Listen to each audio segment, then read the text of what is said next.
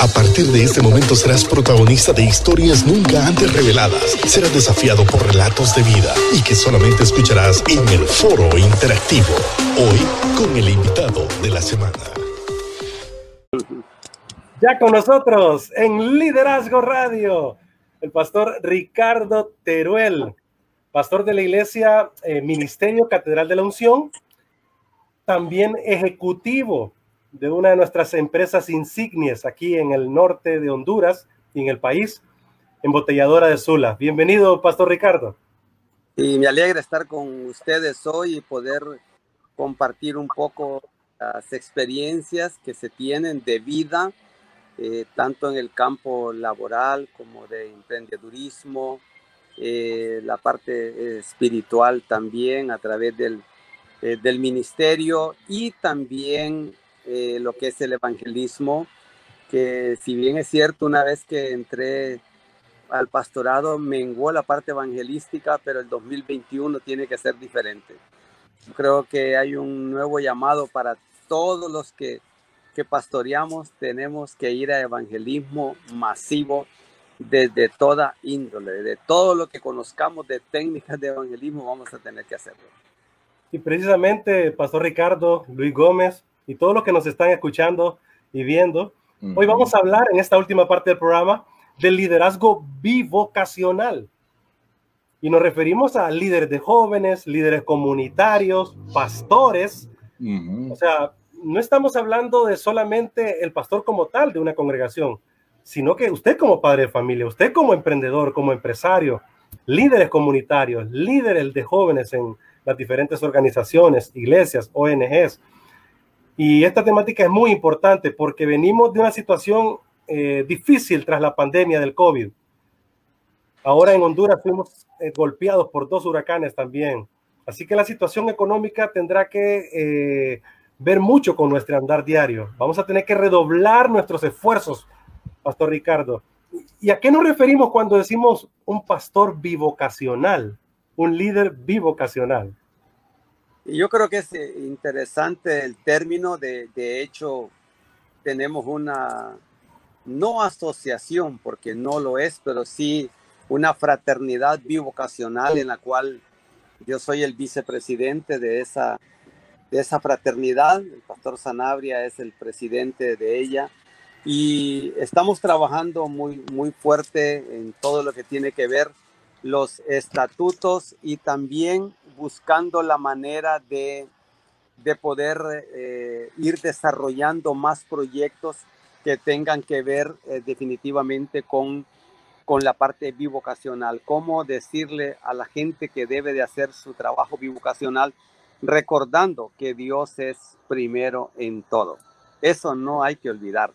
Bivocacional no es porque tenga dos cosas, sino que realmente primero es Dios, lo demás vendrá añadido. Estamos muy claros en, ese, en ese sentido, eh, en ese sentido, eh, porque realmente eh, no podemos perder de vista la parte importante que es el Señor, la obra que Él nos ha dado y eso nos va a ayudar muchísimo. Pero bivocacionales, tener vocación, más de una vocación en algo, pero no olvidando nosotros que Dios es primero. La primera vocación es el llamado que Dios nos ha dado a nosotros para poder servirle y eso lo hemos hecho desde mucho tiempo, desde que era evangelista, aun cuando no tenía una iglesia en la cual tuviese ovejas, yo siempre creí que la prioridad era Dios en todo. En todo es Dios y Dios quiere Dios quiere manifestarse Dios quiere que nosotros vayamos avanzando y creyendo y desarrollando. Así que eso es lo que estamos haciendo y queremos esa fraternidad a nivel nacional e internacional y sé que podemos lograr muchas, eh, muchas cosas con eso. Traer, por ejemplo, a personas eh, las cuales van a aportar mucho a todos los pastores que tienen alguna actividad económica. Porque es algo así bien importante, es que lo bivocacional es más aplicable cuando yo emprendo más que cuando yo tengo un trabajo en una empresa. Lo ideal en el bivocacional no es que trabaje en una compañía donde tiene horario rígido, muchas responsabilidades, sino más bien de ir emprendiendo, ¿verdad? Emprendiendo. Yo, eh, en mi caso, eh, pues tengo ambas vías, ¿verdad? Pero ya sabemos que hay unas que tienen un ciclo, hay otras que no, ¿verdad? El emprendedurismo tuyo lo vas a tener toda tu vida, lo vas a heredar a tus hijos, a tus nietos, pero los trabajos no. Así que uno tiene que ir más orientando a emprender, un bivocacional que emprende y que tenga libertad para tener a Dios primero en su vida. Y antes de ir a la pausa eh, comercial, Luis, es interesante lo que dice el pastor Ricardo, porque el pastor más bien sería como tri vocacional. O sea, es pastor de una iglesia y fue evangelista por muchos años, muy reconocido en nuestra ciudad. Yo desde muy niño siempre decía, oh, viene el, evangelista Ricardo Terola a predicarnos. Me encantaba cómo lo hacía, cómo lo hace hoy en día, hoy dedicado específicamente al pastorado también. Eh, también es ejecutivo de embotelladora de Zula. Wow, o sea, cuánto tiempo ahí, ¿verdad? Se necesita para estar enfocado en una empresa tan grande. Y también está desde ahorita, eh, ustedes lo pueden ver en, el video, está en su librería, en la librería Blessing, ¿verdad? Ahí están todos los libros, ¿ves? Que maravillosamente siempre vamos y adquirimos. Y, y ahí está el pastor, emprendiendo, empresario, también ejecutivo de una empresa, Luis, y todos los que nos escuchan, y pastor de una iglesia. Entonces, ¿cómo ha sido su experiencia, pastor? Eh, en un par de minutos decirlo es increíble, pero ¿cuál ha sido su experiencia en este sentido? Sí, yo creo que una de las cosas que yo eh, recomiendo a las personas es manejar agenda. Esto sin agenda no se puede. Sin hacer prioridad de lo que es, que es importante eh, si no nos vamos a perder. Yo creo que la clave ha sido en los 35 años de trabajar en la compañía, que los, cumplo, cumplí este año, el 8 de julio. Uh, tengo 35 agendas guardadas, que son las 35 agendas de 35 años de trabajo. O sea, yo puedo saber a dónde anduve en 1988, en el 90, en qué feria estuve metido a nivel de trabajo, qué, a quiénes me visitaron ese día, etcétera, todo porque ha habido una agenda de trabajo. Yo le recomiendo a la gente, como dice Abacuc, ¿verdad? Escribe la visión, pero también escribe tu trabajo de emprendedurismo o de, lo que tú haces, a lo que tú te dediques. Tienes que manejar una agenda de trabajo. De lo contrario, no se va a poder salir adelante, a tenernos mucha nuestra memoria.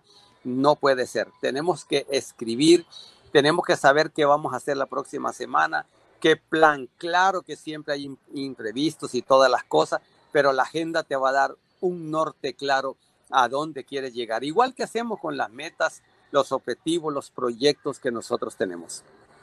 O sea que al gobierno le hace falta mucha agenda.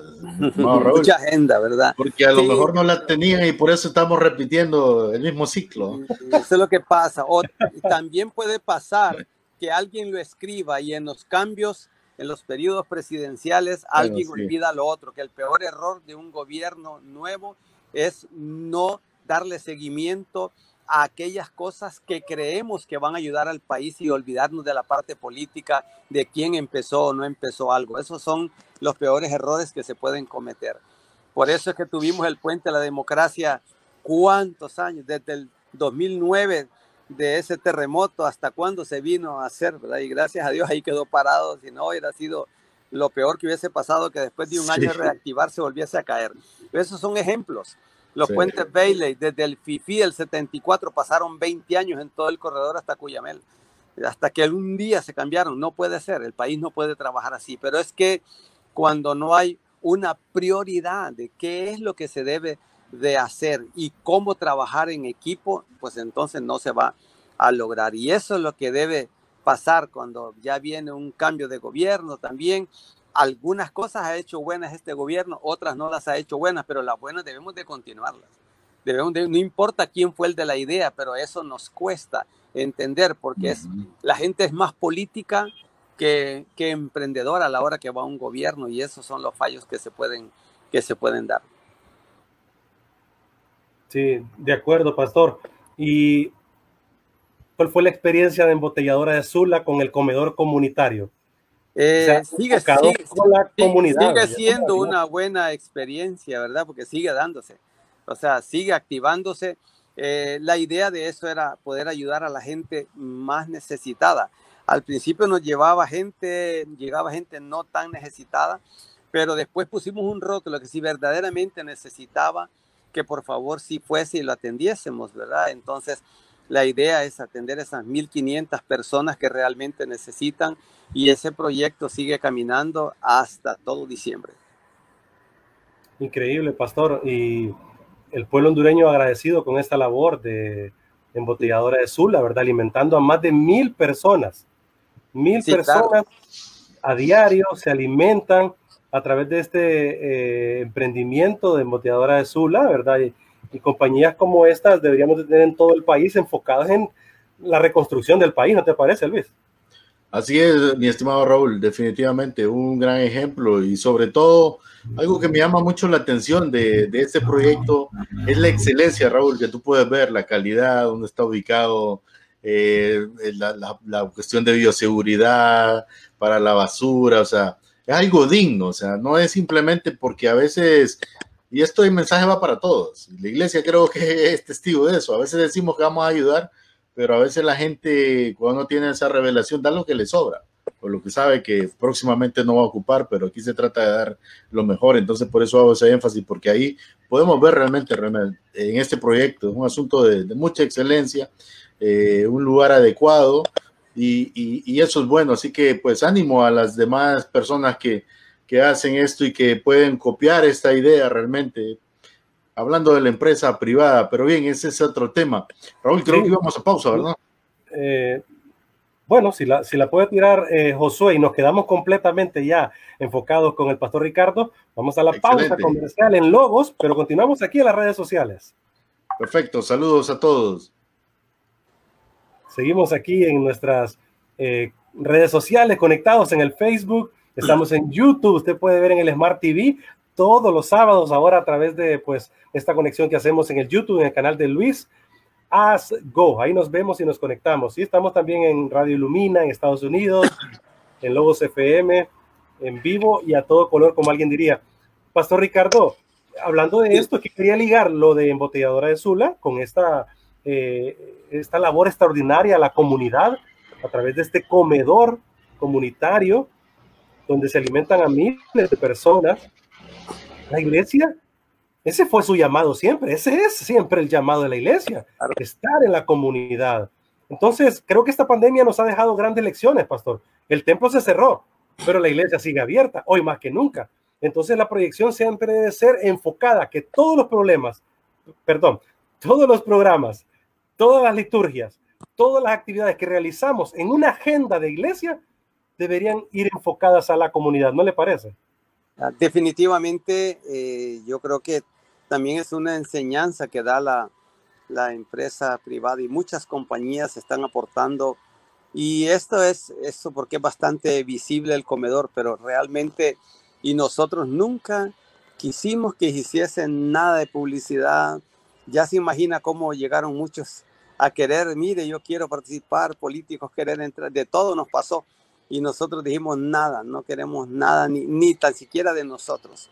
Queremos simplemente servir y apoyar. Este es un proyecto estrictamente para, para ayudar y no es para tener ningún beneficio ni aún nosotros mismos, sino que lo que queremos es eso. Por eso usted ve que no hacemos nada de publicidad de eso, nada por el estilo, porque lo que queremos es beneficiar nada más y ayudar a miles y miles de consumidores también de nuestros productos a nivel a nivel nacional. Queremos aportar y eso, como le digo, es lo que se ve, pero hay cuánta ayuda no estamos dando nosotros a nivel al gobierno para que lo haga a través de COPECO, a través de instituciones de ONG, es cualquier cantidad eh, a nivel de todo Honduras. Pero eh, estamos en eso, a ayudar. si usted ve la vida de los primeros cristianos, en hecho usted lo ve, era una vida en comunidad. Pues.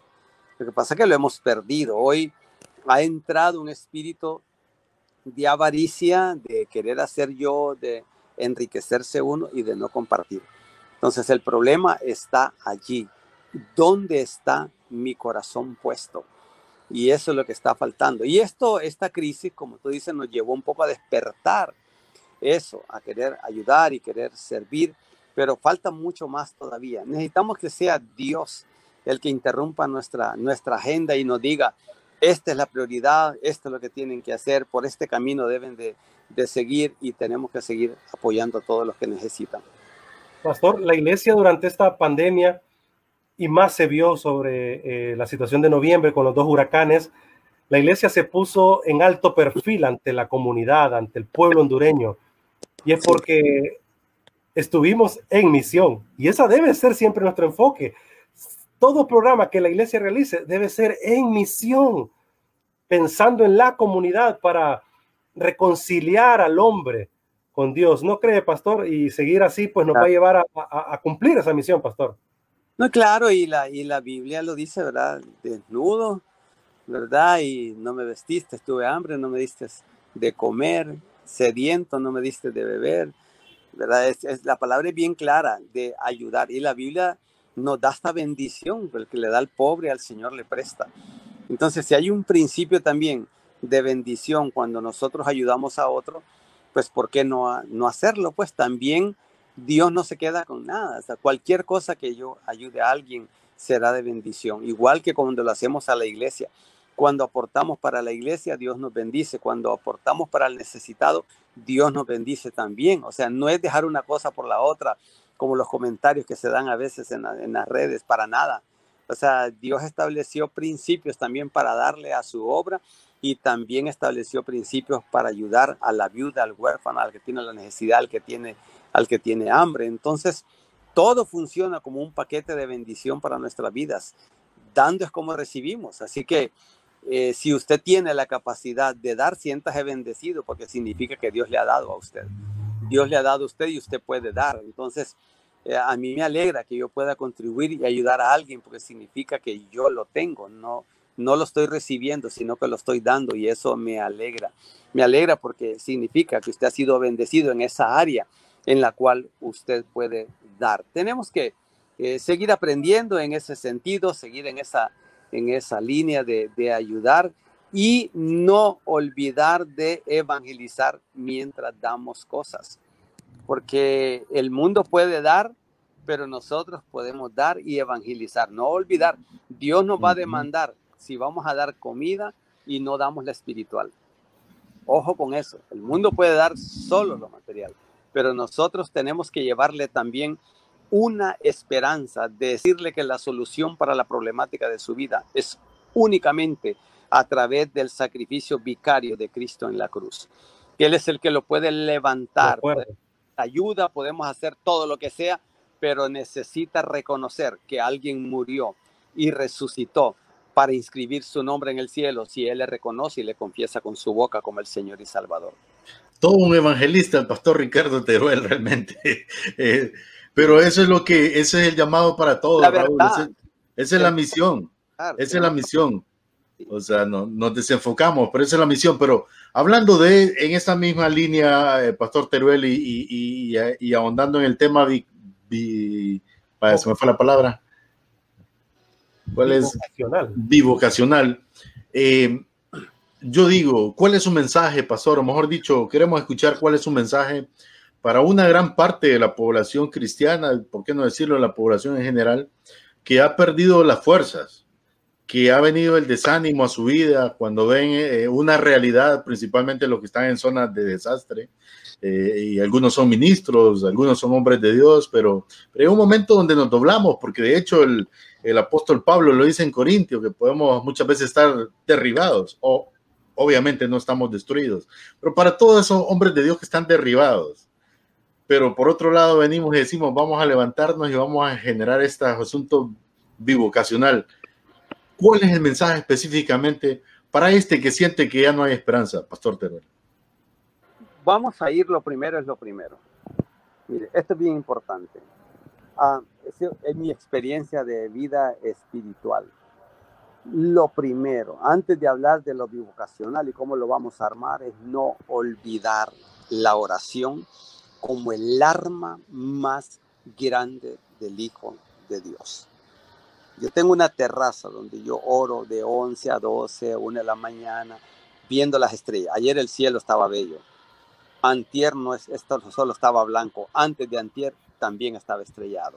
Yo le puedo decir el clima nocturno porque es oro viendo al cielo, oro viendo la luna, la luna estaba perpendicular en derecho sobre mí, había una sombra muy grande que lo hacía noche. Pero lo que le quiero decir es, la oración cambia las vidas. De la única manera que puede entrar desánimo a un hijo de Dios, independientemente de las circunstancias que tenga, es dar lugar al diablo con el arma más letal que tiene, el desánimo. Una persona desanimada espiritualmente no va a hacer nada, materialmente no va a hacer nada, va a ser pronta para tener una depresión y cualquier cosa porque ha entrado desánimo. Y el desánimo viene por la falta de oración. Lógicamente se complementa no congregarse, no leer la palabra, no hablar de Jesús, etc. Hay muchas cosas, pero la oración lo que me ha ayudado a mí en los momentos más difíciles.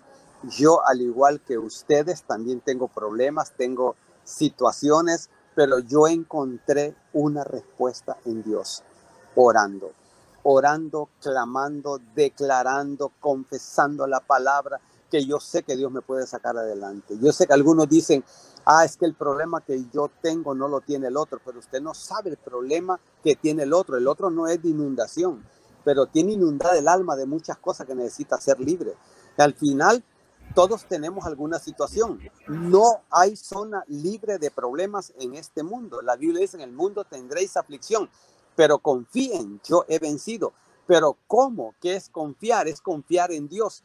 ¿Y cómo confío en Dios? Yéndome en oración, buscándole con toda mi fuerza y declarando. El primer consejo que le doy a una persona, acá quien sea, que esté pasando necesidad o que tenga un proyecto que quiere que Dios le ayude, métase en oración completa delante de Dios y le va a dar la estrategia, le va a dar las puertas de salida, le va a dar la sabiduría, le va a dar todo lo que la persona necesita. Hay que orar. La iglesia ha perdido de orar por meterse a tanta actividad, a una actividad religiosa, a una actividad que se ve bonita, pero no está orando y principalmente los liderazgos de la iglesia. Si el liderazgo de la iglesia ora, usted va a tener una iglesia totalmente eh, bendecida. Yo por eso dije, qué lástima eso antes en las iglesias conservadores, yo que me crié desde los ocho años que conocí al Señor, que me crié en iglesia evangélica centroamericana, me bauticé en una bautista en Puerto Cortés. Mire, había un culto que se llamaba culto de oración. Y yo creo que nosotros, los que nos creemos pentecostales y, tirabancas y todo, necesitamos un culto de oración, de pura oración, de 7 a 9. ¿Y el culto de qué es, hermano? Solo una canción y ahí nos vamos orando con música de fondo, declarando culto de oración, de orar, culto de oración y de palabra, leyendo la palabra y declarando, orando, decretando lo que la Biblia dice. Eso deberíamos devolver palabra y oración, palabra, culto de palabra y oración es todos los martes, por decir un ejemplo, todos los miércoles, lo que fuese. Y yo le aseguro que va a haber una iglesia bien levantada, creyendo y no va a haber nada que lo va a desanimar. Van a venir las circunstancias y como usted decía, derribado pero no destruido. Y el Pablo dijo, he sido enseñado en todas estas cosas, pero como Dios le dio la fuerza, el poder de él estaba en el poder de la oración. Inclusive Pablo decía, cooperando conmigo en la oración cooperando conmigo. Ustedes también oren por mí. No crean que yo solito puedo. También necesito la ayuda de todos. Así que en la iglesia somos un cuerpo y tenemos que declarar, orar y orar para que se vaya el desánimo y que podamos tener la valentía, el ánimo de poder volver a empezar cualquier cosa sabiendo que Dios está con nosotros y que Él nunca abandona sus hijos. De acuerdo, Pastor Ricardo. Eh, siento que estos tiempos debe ser vital para estos tiempos eh, que todos saquemos a luz nuestras capacidades, pastor. Veo detrás de usted muchos libros.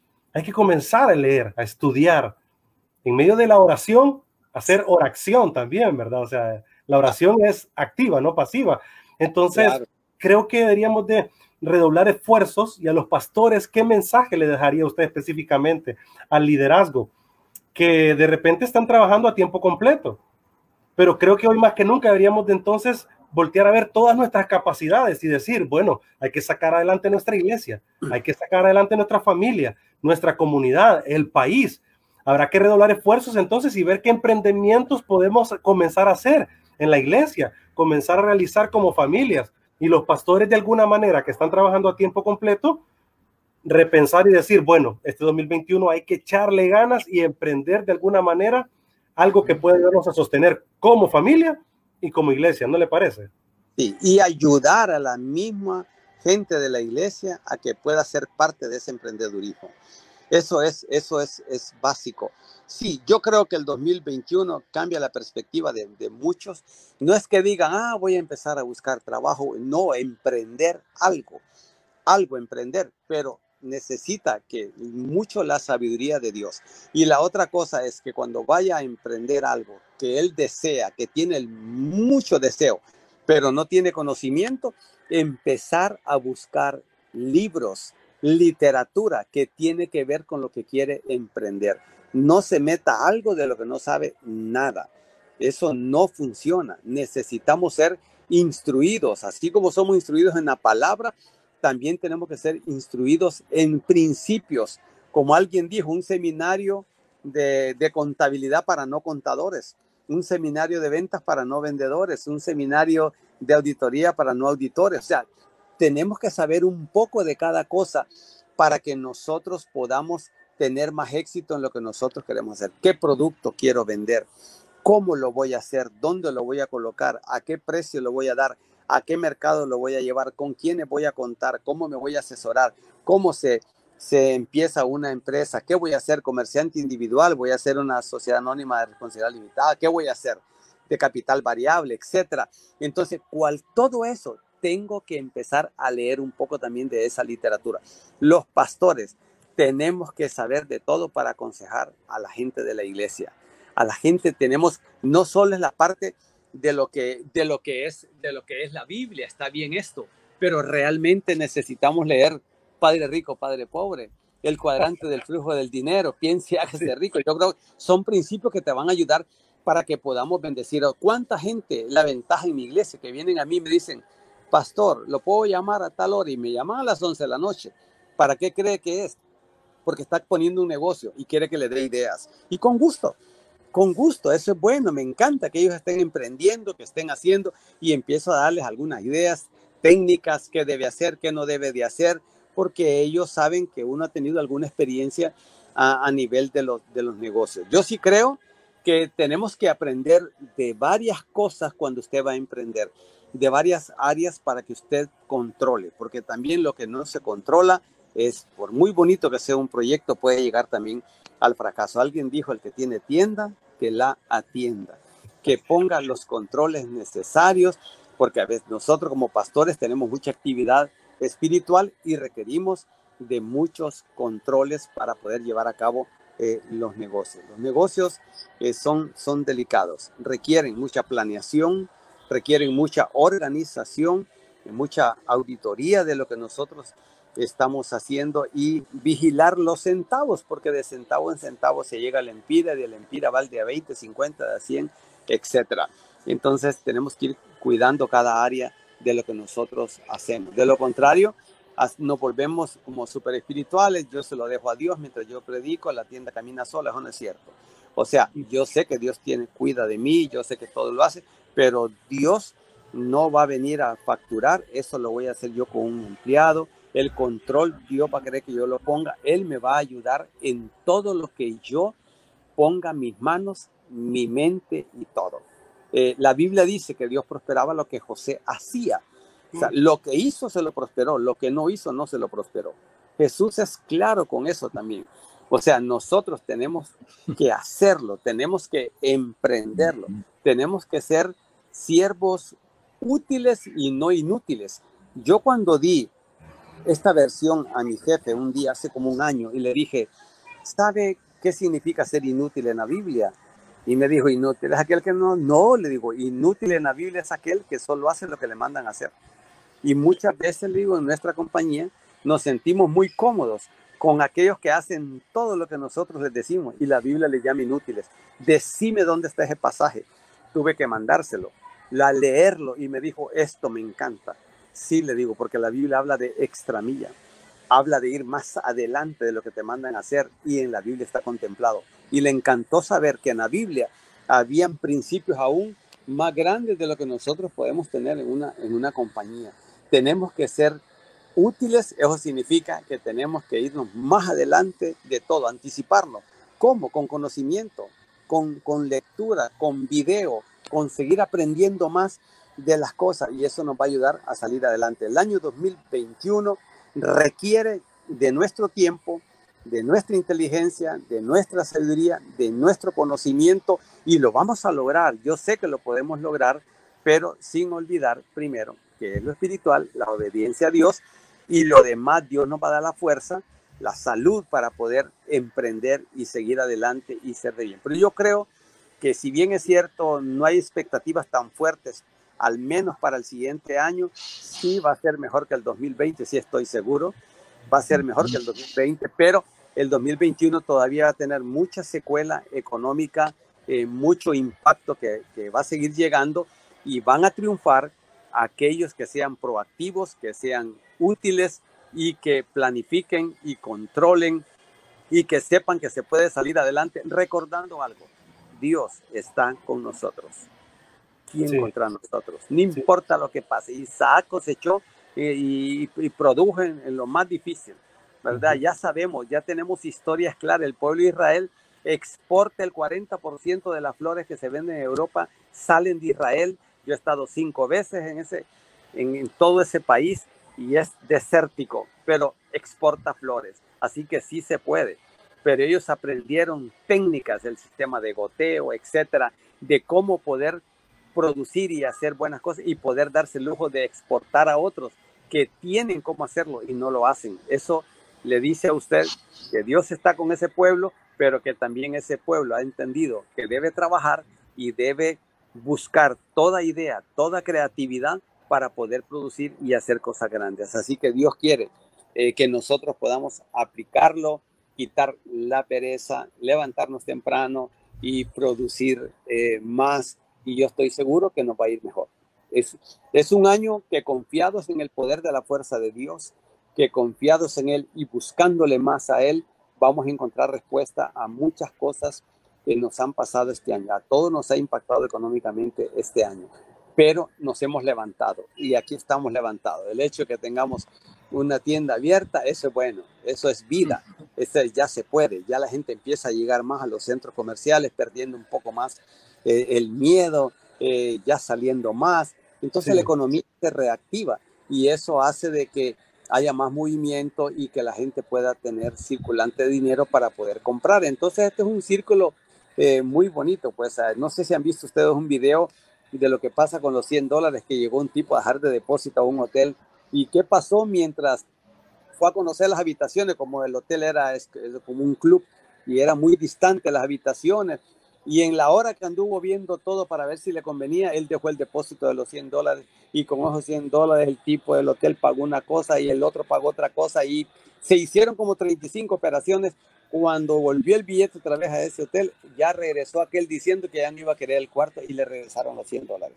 O sea, produjo. O sea, el movimiento del dinero. ¿Cuántas cosas pueden hacer? Entonces yo sí creo que nosotros tenemos que empezar a producir, a producir y a dar la extramilla como hijos de Dios y enseñarle al pueblo. Mis mensajes en la iglesia, claro que son espirituales, pero llevan siempre una inyección de fe, de esperanza y de hacer. De hacer, porque soy producto que hago cosas desde los 15 años que empecé a trabajar en la portuaria, barría en la portuaria. Yo ganaba 38, 40 a la semana, 80 centavos la hora. Este, en esos años eh, no era fácil estar barriendo un sol terrible en esos, en esos patios, en el patio de portón 4, portón 3, 2 y 1 de la portuaria, que fueron los primeros cuatro portones que tuve en los primeros 15 años de existencia de la portuaria. Me tocó barrer otras veces, no había, no había de, barrer, sino que era de cambiar aceite. Una semana en, en el departamento de mecánica, es terrible, me embarraba todo de aceite, apenas ganando un poco, pero sabe que lo que hacía, que mientras trabajaba de día, estudiaba de noche. Estudié comercio de noche en Puerto Cortés. Entonces yo trabajaba y estudiaba. Me hice, todo lo hice con un esfuerzo, pero yo sabía que estaba barriendo, pero que mañana no iba a hacer esa actividad, que estaba cambiando aceite, pero que posible mañana no lo iba a hacer, que estaba cargando sacos cuando el FIFI el 74 lo viví en Puerto Cortés. Y ahí cargué sacos como usted tiene, no tiene idea de todas las donaciones que venían. Imagínese descargando todo eso en la portuaria, no era fácil, pero yo sabía que lo que hacía de día era una cosa y lo que estaba haciendo de noche preparándome me iba a llevar a tiempos mejores en la vida. Pastor Ricardo, es que nuestro mensaje es integral, tiene y conlleva una integralidad. Nuestro espíritu, nuestra alma, nuestros pensamientos, nuestras emociones, nuestra área física, o sea, es un mensaje integral. Y antes de que tu aporte eh, vaya, Luis, yo quiero eh, decirle también a los pastores que hay que también eh, acercarse a los empresarios, de la iglesia, a los microempresarios, a los emprendedores. Hay que asesorarse. O sea, si usted, pastor, no le entiende al tema de emprender, de realizar, de cómo llevar negocios, cómo sacar adelante la iglesia, bueno, acérquese entonces a gente suya que es muy entendida. Hay gente que lo que toca se convierte en oro, como decimos. Así que armen equipos de trabajo para este 2021 y sacar adelante a sus familias, a las familias de la iglesia y a su iglesia en específico. Yo creo que deberíamos de hacer jornadas los sábados por la tarde de emprendedurismo, de cómo sacar adelante un negocio. Así que, pastores, este es el momento de emprender y de realizar y de ser bivocacionales. Quiero enviar un saludo especial a mi tocayo Raúl Murillo, misionero en Perú, nos está viendo desde Perú, mi estimado Raúl. Un aprecio grandísimo a ti, a tu familia. Te queremos mucho, mi brother. Gracias siempre por la sintonía. Luis Gómez. Sí, eso te iba a mencionar. Estaba viendo el saludo de, Raúl. Pero bien, eh, creo que ha estado más que claro todo el mensaje que nos ha dicho el pastor Teruel hoy. Y más bien yo diría que, más que agregarle, yo quisiera escuchar esta recta final al pastor Teruel, o sea, es mensaje que nos va a dejar Raúl. Sí, es algo bien importante, eh, es la historia que usted tiene de vida, la experiencia de vida. Y yo, yo le digo a la gente, no me ponga excusas. No me diga, yo le pregunto, ¿se crió con su papá? Sí, se crió con su mamá, sí, que eran bendición, yo con ninguno de los dos. Me dice, ¿qué pasó con su vida? Entonces, es toda una historia, le digo. Mire, yo hay cosas que no pude definir en la vida. Yo no, no pude elegir quiénes iban a ser mis padres. No pude elegir el lugar de nacimiento porque yo no existía.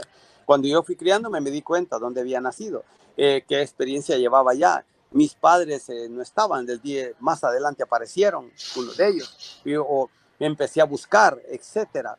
Pero nunca tuve rencor por nada. Yo siempre dije, yo tengo que salir adelante.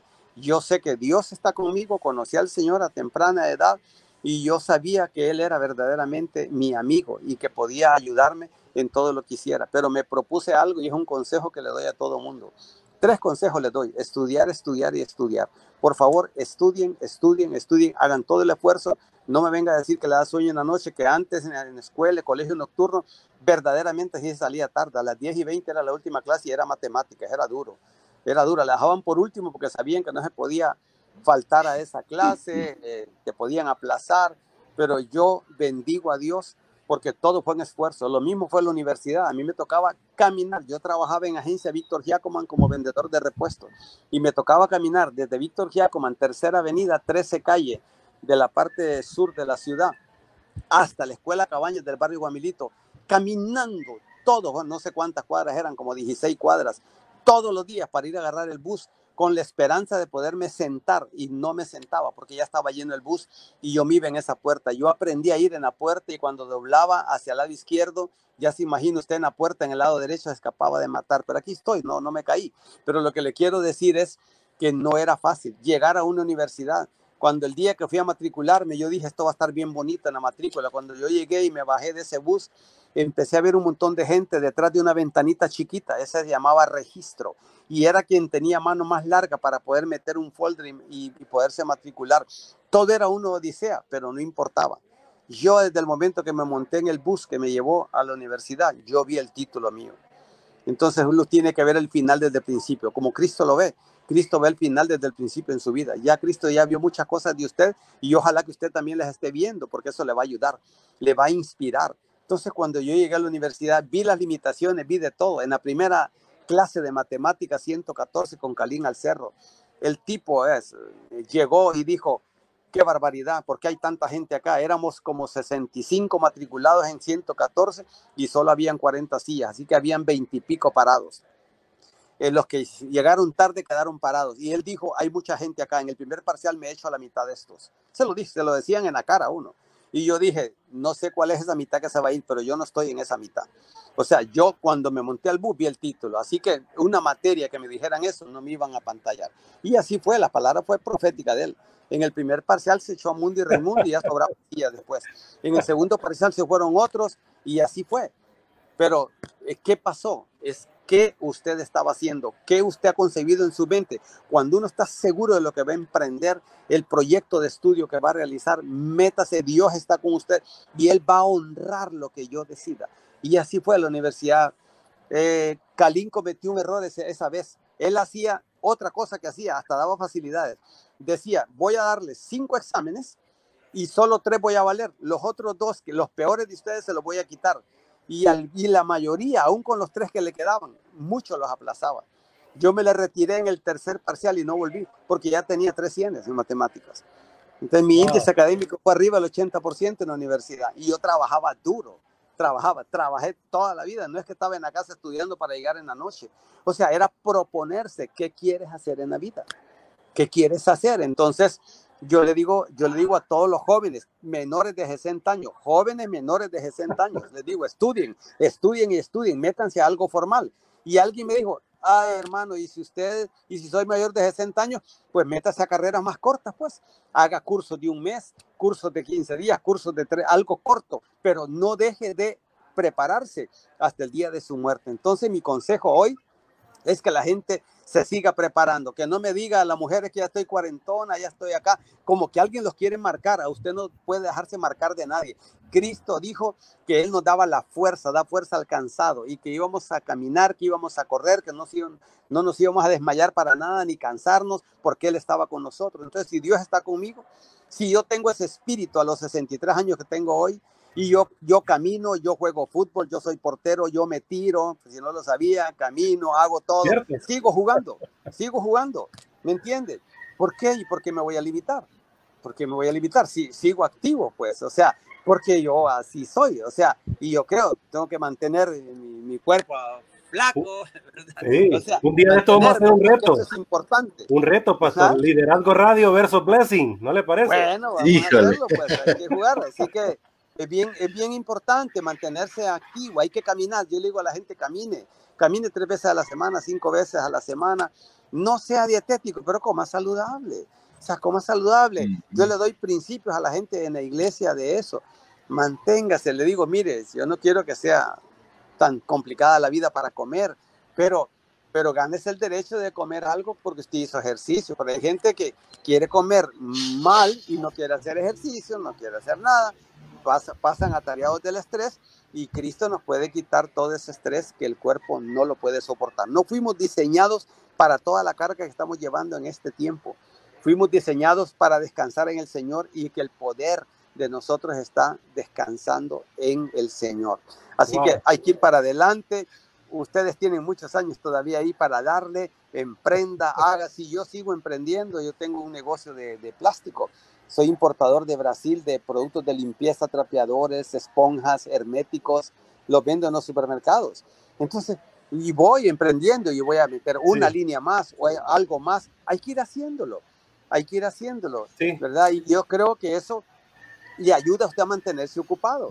Pero si usted se va a ir, yo, yo no creo en las mecedoras de la gente que llega a los 40, 50 años, dice ya me retiré y en una mecedora. En esa mecedora no lo va a llevar a ningún lado, más que, y si se va desviando un poco, se puede caer en algún lado ahí. Así que lo mejor es levantarse y declarar, este es el día que el Señor ha hecho, me gozaré en él, trabajaré ese día y el día va a trabajar para mí y no yo para el día.